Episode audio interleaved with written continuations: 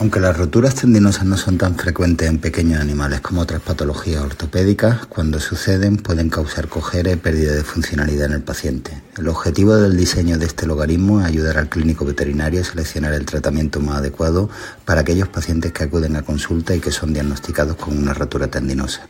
Además de tener en cuenta los principios generales del tratamiento de este tipo de lesiones, el clínico veterinario puede ayudarse de este logaritmo para tomar las decisiones más acertadas para su paciente y en mejora sus resultados.